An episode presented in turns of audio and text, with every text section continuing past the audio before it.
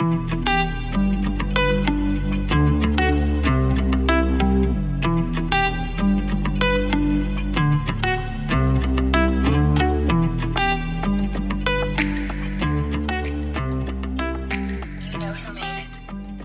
ver ahora. Hola, compañeros, amigos, eh, cualquiera que vaya a escuchar esto en algún momento cuando se publique, si se llega a publicar, ya veremos, esperemos que sí, evidentemente. Eh, soy Titi y hacía tiempo que, que estaba pensando en empezar un podcast, ¿no? Y en el momento en el que se lo comenté a un par de amigos míos, entusiasmados, me tuvieron una respuesta como muy buena que yo no me esperaba, me esperaba un poco más de, de criticismo, en plan de, pero tú quién eres para tener un podcast. Y entonces pensé que, bueno, una de las personas que fue muy supportive en este momento en el que yo quería empezar un podcast y mm, me dio todo el ánimo del mundo, podía ser mi primer invitado. Entonces por eso tenemos hoy aquí a Javi. Hola, ¿qué tal? Gracias por invitarme, Titi. Javi eh, es, es un chico maravilloso de Alicante y nos conocemos de Holanda, pero curiosamente, y una cosa de la que nos enteramos después de llevar tiempo Ajá. conociéndonos, fue que realmente habíamos estudiado la misma carrera en la misma universidad y solo simplemente él iba un año por delante. No nos conocimos, nos conocemos ahora, efectivamente, en Holanda. Muy bien. Genial. Llevamos, bueno, da igual, lo de Holanda ya es un tema para otro, otro día, pero Javi, ¿nos puedes contar un poco tú quién eres y qué haces y ah, ¿quieres todo que me esto? presente? Hombre, claro que Vale. sí. Eh, pues, eh, uf. ok. Eh, bueno, pues me llamo Javi, tengo 26 años, em, soy de Alicante, como te ha dicho. Viví en Alicante hasta los 18, que me fui a estudiar fuera. ¿A dónde? Pues al sitio más cercano que podía, que era Valencia. Eh, Típico. carrera en Ingeniería en Diseño Industrial. eh, carrera que en aquel momento no era tan trendy. Yo creo que ahora como que se conoce bastante. Es como todo el mundo conoce a alguien que ha estudiado diseño industrial. Vale, yo creo que por un lado sí que es verdad que igual no era una cosa tan conocida porque no entra dentro de las categorías como más tradicionales de médico, arquitecto, abogado, ¿no? Que creo que son las cosas como las profesiones como más o Sí. carrera universitaria. Pero y sí que es verdad que en mi, en mi curso del colegio, o sea, de toda, de los ciento y pico alumnos que éramos en segundo de bachiller en mi cole, yo fui la única que entró a diseño industrial y era la única que quería entrar a esa carrera. O sea, Sí. realmente O sea, yo tuve, yo no sé si también te, también te pasó, y que es en plan la típica conversación de todo el mundo de cómo has acabado aquí. O sea, que en otra carrera nadie te preguntaba en plan cómo has acabado aquí o por qué elegiste esto. O sea, supongo que sí, vale, pues porque me gusta la arquitectura o porque me- mi padre es abogado, yo soy abogado o lo que sea. Pero lo nuestro era como, sí que le preguntabas a la gente por qué has acabado, cómo has decidido esto y la respuesta estándar era como, me gusta dibujar, en plan, o sea, me, me gusta la parte artística y tal, pero a la vez eh, se me daban bien las mates y la física en, en el instituto y entonces encontré esto. O sea, yo he escuchado esa respuesta muchas veces. Es verdad, yo recuerdo a un amigo que en la clase de expresión artística, que te acordarás de la clase de expresión artística, de los triciclos y todo Sí. eso, eh, decía, nos contaba en plan de, claro, yo eh, durante el instituto, cuando estaba en clase dibujando o lo que fuera, los profesores me reñían. Claro. Y sin embargo ahora es algo en lo que me están poniendo nota, ¿no? Como Claro. una como cosa curiosa en plan de... Algo que realmente, la- como que la expresión artística, salvo que estés en, una, en, una, en un instituto específico como de educación artística, no se valora para nada ni se, Ya. ni se potencia en los alumnos, digamos. Y es perder, o sea, sí, sí, sí, es perder el tiempo y al final, o sea, para mí también tuve como un par de clics con gente, o sea, yo dibujaba en clase, o sea, la gente que dibujaba en clase, realmente ahí ac- acabábamos muchos en, en diseño industrial porque te ayudaba, a- o sea, a mí me ayuda a garabatear, a concentrarme y a escuchar mejor al profesor, pero ¿cómo le explicas al profesor de matemáticas que estás dibujando lo que sea? Eh, eh, porque así le escuchas mejor, cuando obviamente ni le estás mirando ni tal, pero no sé, sí que ayudaba. Continúo mi relato. Claro que Ah, sí, vale. hombre. Entonces estudié eso en Valencia, último año me fui de Erasmus, Classic Erasmus, pero decidí que ni Bolonia, ni Polonia, ni, ni tal, me fui a- Clásicos destinos Erasmus. Correcto, me fui a Oslo eh, a hacer el TFG, lo cual estuvo genial porque en- o sea, el TFG es como muy solitario, yo tuve que hacer un proyecto en grupo que no, mm, que no tenía como tanta carga de trabajo eh, y me moló un montón el trabajar con gente internacional porque estaba con una chica española, una chica francesa y una chica holandesa y habían otros grupos también súper internacionales y decidí que, mm, que, me había molado un montón la experiencia y que la quería volver a repetir, el volver a estar en el extranjero, conocer gente y tal. Así que me fui a Holanda a estudiar un máster, también porque me moló mucho la gente holandesa, que eso ya se podrá tocar en algún otro momento, la gente holandesa. ¿Te gustó mucho la gente holandesa cuando les conociste en Exacto, Oslo? o sea, es que claro, para mí también ha sido un cambio porque fue como o sea, en mi proyecto había una chica holandesa que fue la que tiró del carro y en otro proyecto había un chico holandés que justo coincidía que era mi compañero de residencia, entonces con la chica que estaba en mi proyecto y el otro que era compañero de residencia y estaba en otro proyecto, tuve más relación y de repente fue como, ¿qué les dan a estos chavales? En plan, o sea, es que tenían como las cosas súper claras. máquinas de productividad. O sea, en algún momento, no sé, tú te fuiste de Erasmus a Holanda, ¿cómo fue? Sí, sí, totalmente. Por un lado, era... Mm, yo recuerdo los proyectos en grupo que por un lado eran muy guay porque, jolín, eh, trabajar con gente internacional, solo que claro, yo era de normal en Erasmus, era la única internacional de un grupo de todo holandeses, ¿vale? Y ahí sí que entran varias, varias cosillas, como que, vale, trabajan muy duro de 9 a 6, pero después de las 6 no les digas nada, ni les mandes un correo, ni les hagas leer nada. Da igual que haya una deadline mañana a las 8 de la mañana, ellos hasta las 9 no van a abrir el ordenador. es muy fuerte. Entonces, claro, yo tenía esta de, me moraba, claro, cuando no teníamos presión en cuanto que, bueno, tenemos muchas semanas para acabar este proyecto, era, era genial. Pero luego cuando yo veía que se acercaba el momento de la entrega y no teníamos que nada hecho... Nos hace como el cambio de, vale, chicos. Exacto. Claro, porque yo estaba acostumbrada a que se acerca una, una, una deadline, una entrega, y tú te quedas hasta las 4 de la mañana en la casa del alumno para terminar si hace falta, hasta que te tiren de ahí. Y si te tiran de ahí y no has terminado, te vas a casa de un amigo a terminar. Es que era muy fuerte. Entonces, como ese cambio de, no, no, yo a las 6 cierro el ordenador y no me hables hasta mañana por la mañana, pues oye, joder. Ya, ya, ya, ya, claro. No, sí, justo, en verdad, sí, el proyecto funcionó así. En plan, al principio yo no tenía ni puta idea de qué había que hacer ni nada y ya tirado el carro y de repente fue como, se acerca la entrega eh, y yo como, vale, hay que echar horas, hay que echar horas y, y eso. Y vale, más cosas, perdón. Eh, entonces me, me, fui a Holanda, estudié un máster donde te conocí, máster en diseño estratégico. So, para dar un poco de contexto, sea, diseño industrial al final es desarrollo de producto más fabricación, procesos industriales, entender cómo de un cacho de plástico se fabrica eh, una botella a través de un molde y el diseño estratégico es eh, qué botella vas a... ¿Por qué tiene sentido diseñar una botella? ¿Para quién va a ser esa botella? ¿Cómo la van a usar? Entender un poco más el producto en su categoría entera. Y dentro de todo esto me mola mucho mm, el mundo startup, emprendimiento y tal. Así que durante toda mi carrera empecé como a meterme en seminarios, cosas, hacer mis propias cosillas y tal. Y, mm, entonces he acabado terminando trabajando en una empresa que se llama Bundle, Bundle, no Bumble, como la red de...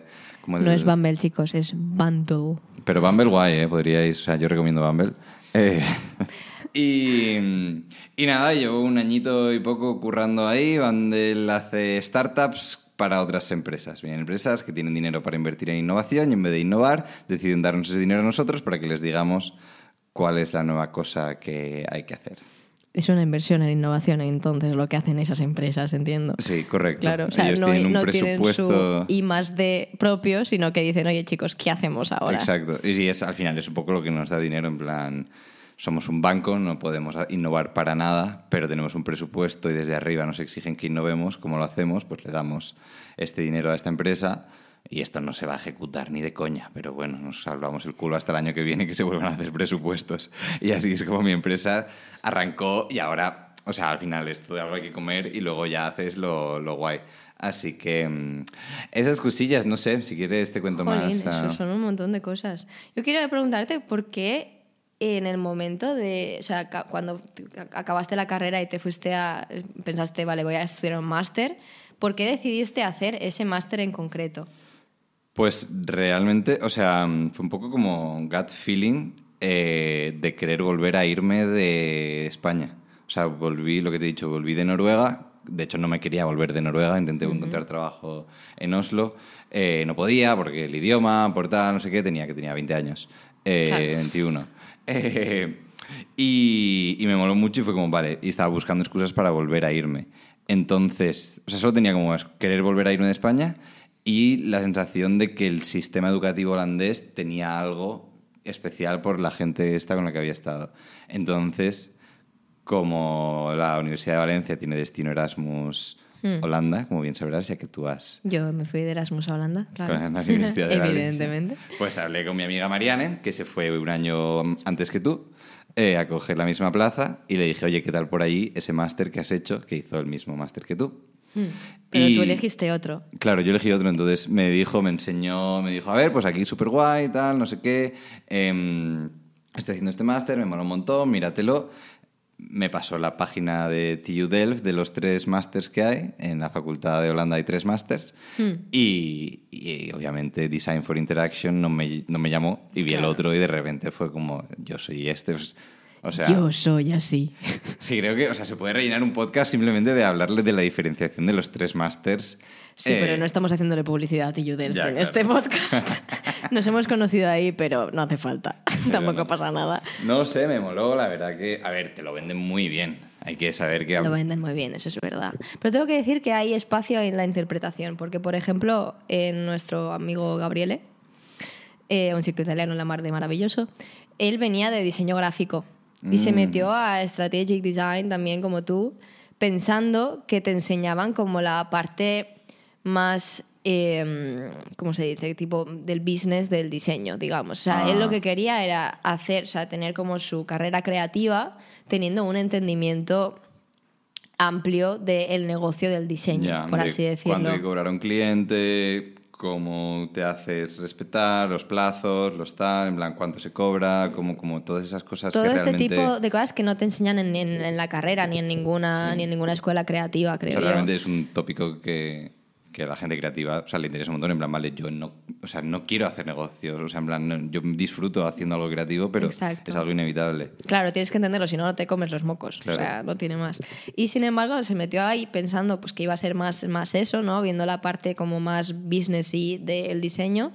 Y luego, claro, se pegó el, el- el- con la, sí, el bombazo de que Intentando realmente vender. era como una cosa súper técnica, poco creativa.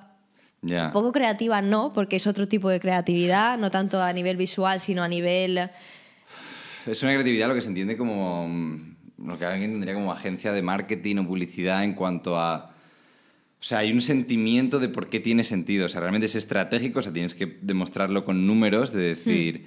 Pero claro, o sea, hay muchas asignaturas y muchas cosas que es como a largo plazo porque una empresa debería tirar por un camino, porque debería invertir en inteligencia artificial y no en blockchain, cuando son tecnologías que se están desarrollando y tal. Entonces hay una parte que puedes demostrar, pero hay otra parte que es saber entenderlo y esa creatividad en esa parte, en la creatividad en decir, yo creo y mi intuición de diseñador y de persona que sabe leer eh, cosas que no están, que es el camino por el que tirar. Pero mm, no lo sé, la verdad que lo interpreté bastante abierto y sí que es verdad que llegué como un poco con, no lo sé, como mirando, yo creo que el complejo que tenemos también un poco, o el que yo tenía, y creo que también tengo, no sé si es personal, pero de mirar a Holanda o países del centro de Europa desde abajo y decir, Ah, sí, siempre. ok, entonces fue como llegué ahí y decir, bueno, yo me he apuntado a esto y no como decir, oye, yo quiero aprender esto, a ver si me lo vais a enseñar y si no me lo enseñáis, ¿qué coño? Fue como, bueno, yo he venido aquí a ver qué tal y, Claro. y guay, entonces como que lo lo, o sea, desde ese punto de vista fue una mentalidad más abierta de lo que me enseñáis, eh, a ver si me mola o no y me- Bueno, pues hablando un poco de knowledge, conocimientos. eh, claro, es que soltamos muchas palabras en inglés porque somos así de international, ¿vale? Ya, igual da un poco de rabia, parece como un poco snob, pero... La vida lo que tiene. Pero quién, no sé, o sea, quizá nos escucha la gente que también dice como, ah, sí, claro. Somos gente hipster como nosotros. No, no somos hipsters. No. Para nada, además. Pero- Bueno, da igual. Yo lo que te quería preguntarte antes de empezar a hacer el idiota, evidentemente, es eh, sobre mm, qué cualidades o qué, em, qué, qué skills, qué, qué- qué- sí, Habilidades. habilidades, exacto, te, las, los más importantes, digamos, que te ha enseñado cada una de tus fases educativas, por así decirlo. Que luego, a día de hoy, como profesional, dices, ah, mira, me vino muy bien esto, esto y esto.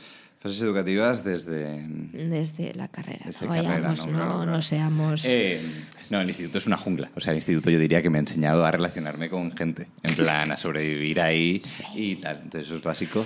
Carrera, diseño industrial. eh, me ha enseñado un poco una base, porque realmente, o sea, el hecho de la manera como la enseñan en Valencia, sales tan perdido que intentas agarrarte a, a lo que sea porque no sabes tu valor como profesional. O sea, sabes que sabes de muchas cosas y que tienes una ingeniería, por lo tanto hay gente que va a decir, vale, eres ingeniero, pero te dicen de qué. Entonces, no, yo sé comunicarme con un ingeniero eléctrico, sé comunicarme con eh, alguien de fabricación y tal, y no sé qué, pero, pero no te sé hacer, te sé hacer planos hasta cierto punto. Entonces, la carrera me enseñó un conocimiento básico, amplió un mundo bastante grande en el que tú podías elegir realmente pues, diseño en 3D, diseño de mobiliario, de interiorismo, eh, de mm, eh, gráfico. Y al final yo decidí tirar por el estratégico, que era el que no conocía. O sea, realmente ese no fue una opción que, que me plantease, pero... Pero en el que te viste reflejado ya como persona adulta, ¿no? En plan, has, has contado que elegiste el máster porque viste la descripción y dijiste, ah, esto soy yo. Claro, ¿no? sí. O sea, vi algo que dije como, ok, aquí me puedo, puedo usar mi creatividad en algo que no va a ser, eh, no lo sé, un objeto. Vi que estaba como mucho más vinculado a empresas, a gente. O sea, yo al final mm, soy una persona que consigue energía de relacionarse con gente. O sea, si un día tengo un meeting puede salir o muy mal o muy bien, porque depende de lo que yo interactúe. Cuanto más interactúe yo, más energía cojo. O sea, cuanto más, si es un meeting pasivo en el que solo lo tienes que escuchar, obviamente es eh, mierda. Pero no, eso me gustó porque al final vi que se usaba la creatividad para otras cosas más que para darle una forma estilística bonita a una mesa o para entender cuál es la tolerancia con la que un tornillo tiene que entrar en una chapa de lo que sea. Y luego en Holanda, pf, skills. Eh, es una pregunta complicada, la verdad. Es una pregunta muy complicada, Sí, lo sé. Pero, pero creo que en Holanda, en el máster de SPD, te enseñan un poco a. Te hacen mucho énfasis en cuáles son tus habilidades propias. En plan, qué se te da bien a ti. O sea, qué sabes hacer, porque al final. Y creo que eso es un poco como la clave al final de, todo, incluso de cómo hacer un podcast o de cómo orientar tu trabajo. Incluso creo que en cada trabajo tienes que encontrar lo que tú sabes hacer, hablar de lo que sabes, y eso es un poco donde te va, te va a direccionar, y no importa en el trabajo en el que acabes. Entonces, eh, ¿qué me enseñó eh, Holanda? Que necesito trabajar con gente Vale. Que me bien. gusta trabajar con gente, que sé potenciar mis habilidades, mi capacidad y la de otra gente cuando estamos trabajando juntos. Algo muy importante que aprender, por otro lado, porque sí, o sea, si eres una persona que trabaja mejor sola y claro, durante toda, durante mucha parte de la educación siempre te hacen trabajar con gente, e igual dices, ¿por qué no me están saliendo bien las cosas? ¿no? Igual al final es que no eres una persona que Ya. trabaje bien con gente, y, o al revés, cuando te dejan a ti solo te haces un- la picha un lío y no sabes por dónde tirar, sin embargo, cuando trabajas con gente, las discusiones y todo lo demás es lo que... Es lo que, o sea, a mí me activa realmente. O sea, a mí me enciende el estar en una habitación encerrado con otra persona y decir, vale, tenemos que sacar esto para adelante. Y la simple conversación es lo que tira para adelante. Y por una parte, o sea, mi máster se basaba bastante en eso, en nosotros sentados en las mesas estas con una pizarra de estas movibles y decir, vale, ¿qué sale de aquí? Y a partir de ahí tirar, obviamente luego había que fundamentarlo eh, todo, que es quizá otra buena skill también, que al final... pff, hay como tanta paja en lo que tú quieras en el mundo Todo. de negocios y en el mundo de empresas, que es como que todo se puede argumentar. O sea, otra cosa que me enseñó es que nadie tiene más razón que nadie, sino que todo el mundo tiene su punto de vista y al final todo puede salir, o sea, y todo es viable, Hmm. si lo quieres ver así. Y, y por otra parte, no lo sé. O sea, quizá es un poco eso. O sea, que yo me relaciono muy bien con la gente a la hora también de facilitar eh, talleres, a la hora de tener entrevistas, a la hora de tal, sé cómo conectar bastante bien con la gente. Entonces fue como un poco potenciar esa parte de mí. Y, y por otra parte, el, el créetelo un poco más. Hmm. Que al final... Sí, yo creo que eso es algo que saliendo de, de Valencia de la carrera te sentías nadie realmente. Y sí que es verdad que en Holanda a todos nos decían, no, tú, tú ya eres un diseñador. Y nosotros siempre nos, nos, nos, como, nos describíamos a nosotros mismos como estudiantes de diseño. Sí. ¿no? Y en Holanda como que, no, no, ya eres diseñador. Estás Claro. puesto un pie en esta facultad, tú Pues, ya eres diseñador. como, ¿quién eres entonces tú como Claro, diseñador? No, tú ya has entrado aquí siendo un diseñador, ¿quién eres como diseñador? Exacto. Entonces, a nosotros se nos abría un abismo.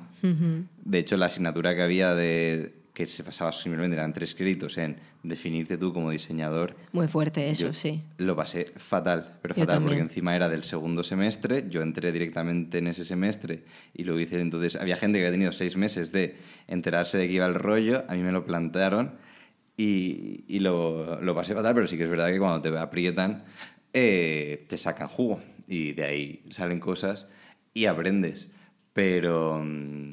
Mm, Pero no, es algo que también que tampoco tenemos en España. El, no lo sé. Esa también, quizá por eso hay un poco también de titulitis y de ganas de no, no, no, ahora necesito un máster o ahora necesito un qué, porque nunca llegas a creértelo. Y de ahí Mm. pasa como un holandés puede parecerte una persona tan sabia Claro. a cuando ahondas te parece una persona súper soberbia, Hmm. porque sabes que tiene esa confianza sin, sin relleno detrás. Es pura fachada. Lo que pasa es que. Sí, lo del fake it until you make it es, Sí. está a la orden del día, ¿no? Pero al final yo tengo que decir que muchas veces el fake it until you make it no es realmente haz que parezca que has trabajado, haz que, ¿sabes? No, no, no, es la parte como cheater de, de serlo, sino simplemente créetelo. O sea, ahora mismo estamos grabando una conversación con dos micrófonos. Soy podcaster, ¿sabes? Sí, compórtate plan, como lo que quieres llegar a ser, que no significa que, que no lo sea, pero simplemente eventualmente te sentirás cómodo en ese papel y tal, y las piezas se ajustarán y, y requerirás el conocimiento que te Exacto. hace ponerte ahí. Pero ya llegarás a ese conocimiento. Es que nadie nació sabiéndolo todo, nadie empezó un trabajo sabiéndolo todo, nadie empezó una carrera sabiéndolo todo. ¿Para, ¿Para qué si no hacemos estas cosas como de manera eh, step by step, como de... Sí. ¿Cómo se dice Progresiva. eso? Progresiva, exacto. Eh, jolín, súper interesante, Javi. Ya, no, a ver, hay muchos temas que, que tocar y la verdad que, o sea, no, o sea, no sabría qué decirte. Obviamente Speedy te abre un mundo y también, o sea, otra cosa que te hace abrir es entender el valor de la creatividad. O sea, que yo creo que eso no es singular de mi máster, que es un poco de cómo la escuela en la que estudiamos entiende el diseño. Aquí, pues esa parte de ingeniería, de, de no, haz algo productivo, enseguida, enseguida quieres eh, vincularlo a la industria, enseguida quieres vincularlo a una empresa en la que te pueden dar... Y allí hay un poco más de... También hay más dinero para probar cosas y que no salgan y, y tal. Pero, mm, pero no, te dejan ese campo abierto de, de defínete y alguien habrá que valore que tú sepas garabatear muy bien a, a la gente y sepas dibujar lo que está pasando en esta conversación ahora Tremendo. mismo. Eso me parece una habilidad espectacular. Que puedas dibujar una conversación y que quede claro de qué iba, me parece, vamos, eh, dream skill, pero no la voy a tener nunca porque lo de dibujar no es lo mío. Aunque tengo que decir que mi, mi- mi- eh, siempre defiendo que nunca digas que algo no es lo tuyo, pero yo soy la primera que dice, no, eso no es lo mío. soy lo peor. Vale, No. genial. Pues ahora entrando un poco en lo que, mm, lo que haces ahora, porque a mí me ha dicho un pajarito, no me ha dicho un pajarito, me lo has dicho, me lo has dicho tú realmente, porque hablamos ya mucho, aparte de grabar podcast, hablamos mucho de normal, que tú ahora estás realmente llevando las operaciones de, de una startup de verdad. Hostia puta. Eh, Nos sí. metemos en el tema. Vale, en contexto, eh, mi empresa es eso. Normalmente nos dan un dinero para innovar y es como, pues a veces vienen empresas grandes con una idea y es como mirar a ver si esta idea es viable y luego nos decís si es viable o no y ya la sacaremos nosotros al mercado, en plan, sin prisa y, tal. Pero no, aquí llegó eh, Nestlé en este caso y nos dijo, tenemos una startup, o sea, un producto que ya lo hemos sacado al mercado, ya en Italia. Eh, bueno, lo hemos sacado, hemos producido un poquito, como, no sé, unas cuantas unidades, eh, lo hemos intentado vender, hemos recolectado datos, creemos que va bien y ahora queremos hacer el siguiente escalón, producir más, venderlo en más países. eh, tal. Escalar el negocio en sí, simplemente. Escalar el negocio. Y nos dijeron, pero mm, por logística suya interna propia, mm, no, lo va, no va a salir con Nestlé, queremos que sea una startup eh, externa aparte de la que Nestlé va a ser inversor. O sea, simplemente Nestlé no está poniendo el logo de Nestlé en la botellita del nuevo producto. Correcto. Simplemente es como. Es dueño de la pequeña startup. Sería como que. mm, no, es que iba a decir una cosa de empresas energéticas, pero claro, quién sabe Sí. eso. Em, no se me ocurre. Bueno, sí, como que Inditex es dueño de, de, a ver, de Zara, evidentemente, pero de muchas otras y que no, que hay muchas que no conocemos tan bien como Zara. Claro, realmente. sí, sí, sí, O sea, como que es, aparte es como eso, tan temprano y tal, que es como, bueno, lo sacamos externamente y ya en algún momento si lo queremos interiorizar, a, o sea, absorber como Nestlé, pues eso. Entonces eh, se metió tanto Nestlé como mi empresa como coinversores, metieron dinero y entonces nos ha metido a mí y a otra gente del equipo como los fundadores de la startup realmente. Entonces han distribuido entre gente que se dedicaba a trabajar en proyectos a dedicarse enteramente a un negocio desde cero, desde cuentas bancarias, a pedir proveedores, a hacer la estrategia de marketing, a crear la marca, a hacer el producto, a todo. Había una base de Nestlé, pero también han sido como súper, un poco hijos de puta, y súper estrictos, en plan, no, ahora es vuestro, nosotros hemos eh, acordado que os podemos transferir todo el conocimiento, pero no vamos a perder ni una hora de nuestro tiempo, que es muy valioso, en plan, se ponen muchas flores, eh, Pesaos. eh, en daros apoyo, o sea, es vuestra cosa y tal. Entonces nos han pasado conocimiento, que también te digo, podían haberlo estructurado un poco mejor, porque es como leyendo PDFs y mierdas para entender qué, qué es lo que se había hecho, pero arrancando bastante desde, no desde cero, pero desde uno. ¿Y cómo llevas eso? Porque claro, tú antes has mencionado que realmente llevas un año trabajando. O sea, no es que tengas un conocimiento empresarial gigante como, para, como para de repente ser el COO y CFO de Vale. una empresa. Pues, o sea, al final con la...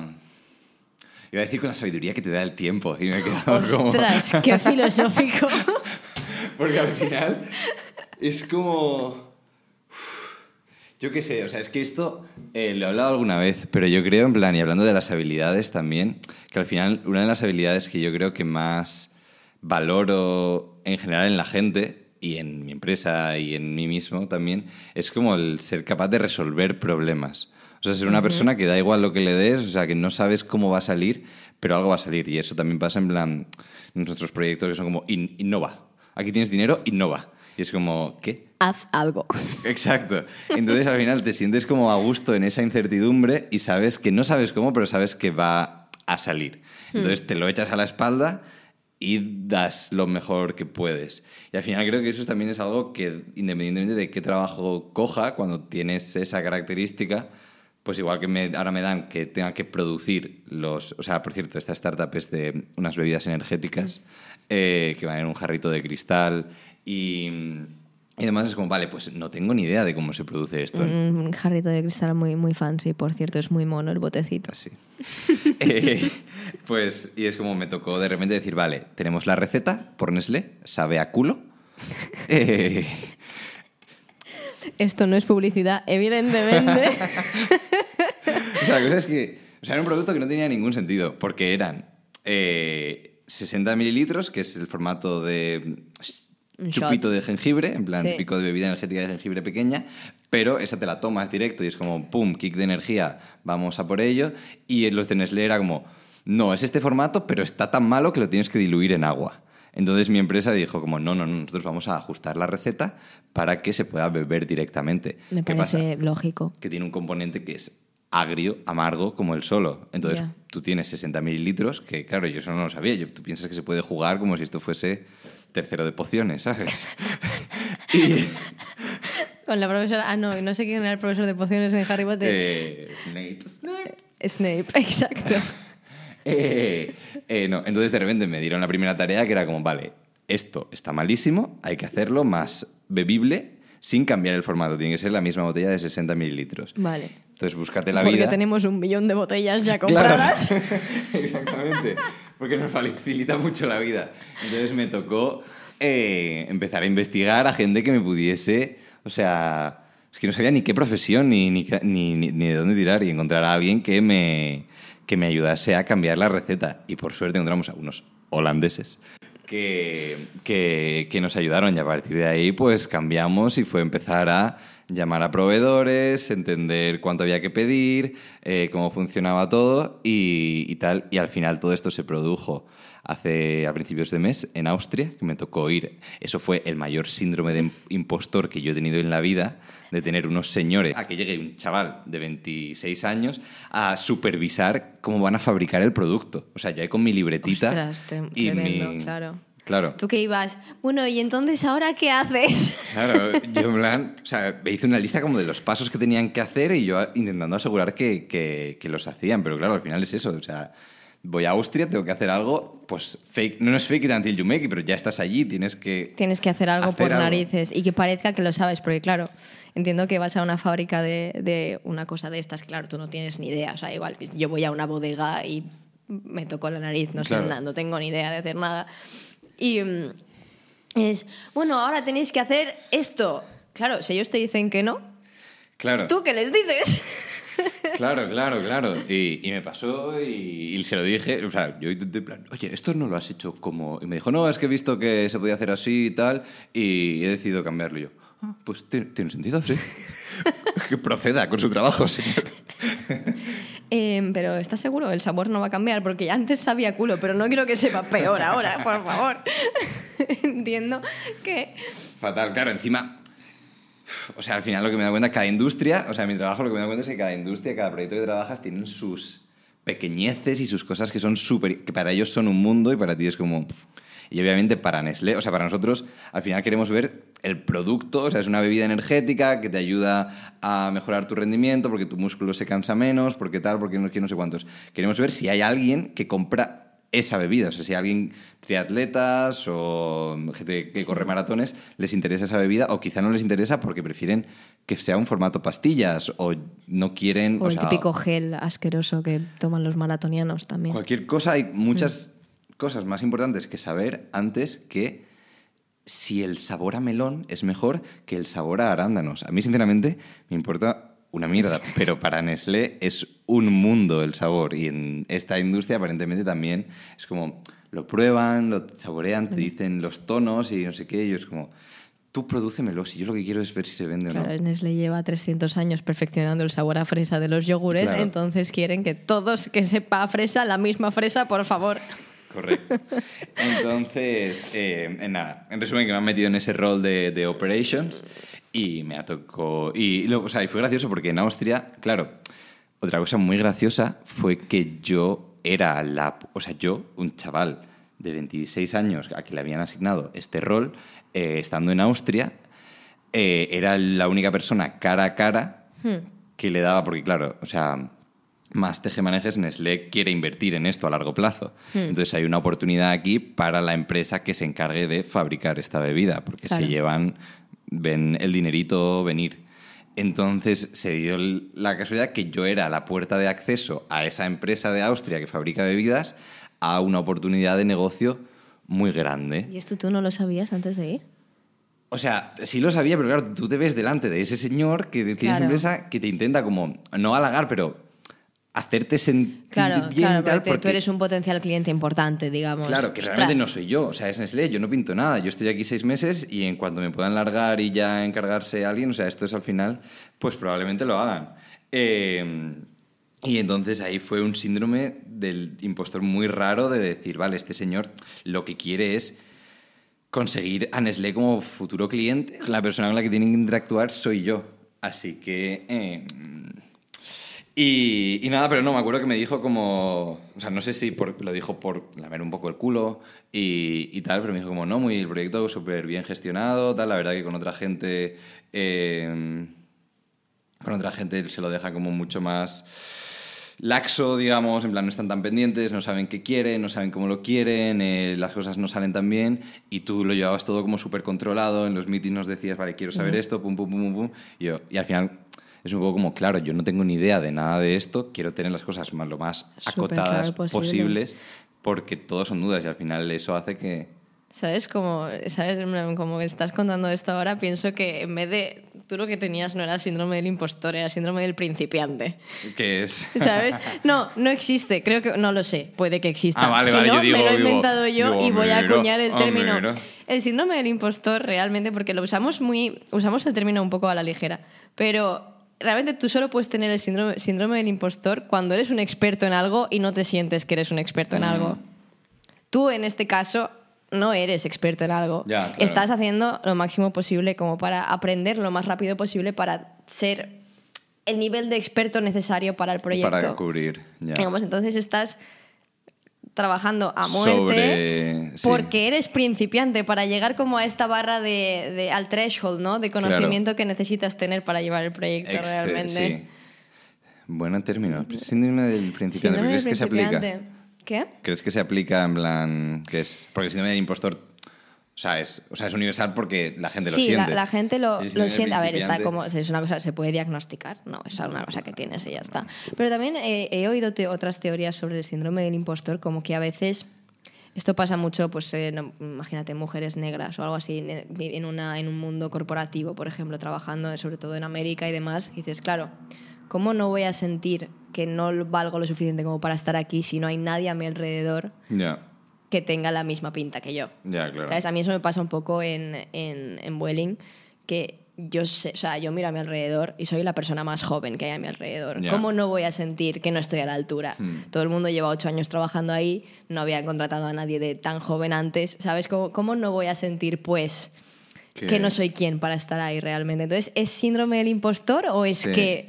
o es una cosa como inducida, simplemente porque no veo a nadie a mi alrededor? Ya, claro, no, eso sí que se puede. O sea, creo que es diferente. O sea, creo que se puede sentir síndrome del impostor. Una cosa es como más justificada, o sea, las dos Hmm. son igualmente válidas que tú lo sientas, pero obviamente hay algo que es más inducido por el hecho de es que soy el único aquí que. que, Que esto- lleva pantalones vaqueros, por ejemplo. Sí, o, no sé. o lo que sea, o cuando eres. algo que pasa mucho también en el mundo de diseño es en plan, ser el único diseñador de un equipo de ingenieros y desarrolladores y tal, e intentar vender el valor de, eh, del diseño o del UX Research, que es lo que tú haces. Sí, me Eh, contrataron como divulgadora, tremendo. Divulgadora. No, no me trataron. Ah. No, pero en la, en la entrevista comentaron que, que uno de mis, mis papeles iba a ser pelearme para que la gente Para que la gente entendiera de qué iba mi trabajo. Plan, que no estoy ahí pintando las monas. Ya. Muy fuerte. Pero bueno, sí, exacto. En plan, como que. ¿Pero cuándo ocurre esto? Claro. O sea, no. ¿O qué.? Qué- entonces, vale, tú has, comentado, vale, síndrome del impostor porque estoy como llevando un proyecto de- para el que realmente no me siento preparado porque no he visto nada parecido en mi vida, ¿no? ¿Qué has hecho? O sea, que, ¿cuáles son los pasos que has dado para sentirte un poco mejor con ello o para llevar el proyecto de manera que vaya a funcionar? Ah, o sea, al final para sentirte un poco mejor con ellos, un poco actitud, yo creo. O sea, al final mm, son las ganas de querer sacarlo adelante, de que te han dado una tarea y, y tiene que salir de alguna manera, mejor o peor. Y sí que es verdad que, o sea, era como... O sea, aquí me ayudó también a entender que hubieron como conversaciones de decir, vale, eh, este proyecto ya está en marcha, nos estamos dando cuenta de que hay un perfil de operaciones y de fabricación de bebidas y tal que nos falta. Lo mejor que tenemos es este chaval, yo. Eh, ¿Lo podemos cubrir o no lo podemos cubrir?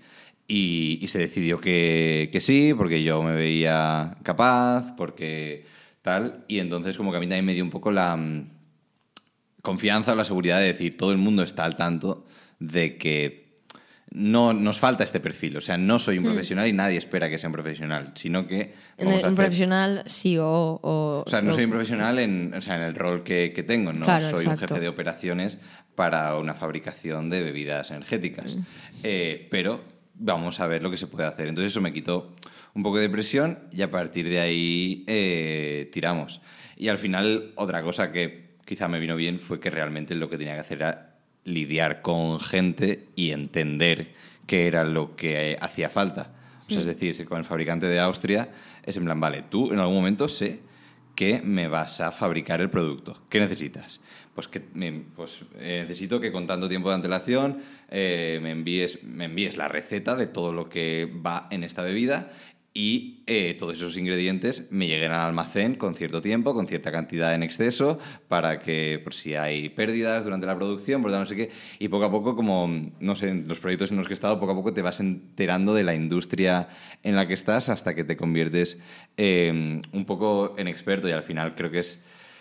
Eso, supongo que es un poco la suerte de, ser joven, quizás también, o de tener buena intención. Al final también es buena intención y ser bastante transparente en lo que sabes y lo que no sabes y decir, mire, mm. señor, eh, yo quiero hacer esta bebida, tengo el dinero. Lo bueno es que también si tienes el dinero, la gente te sonríe y te responde.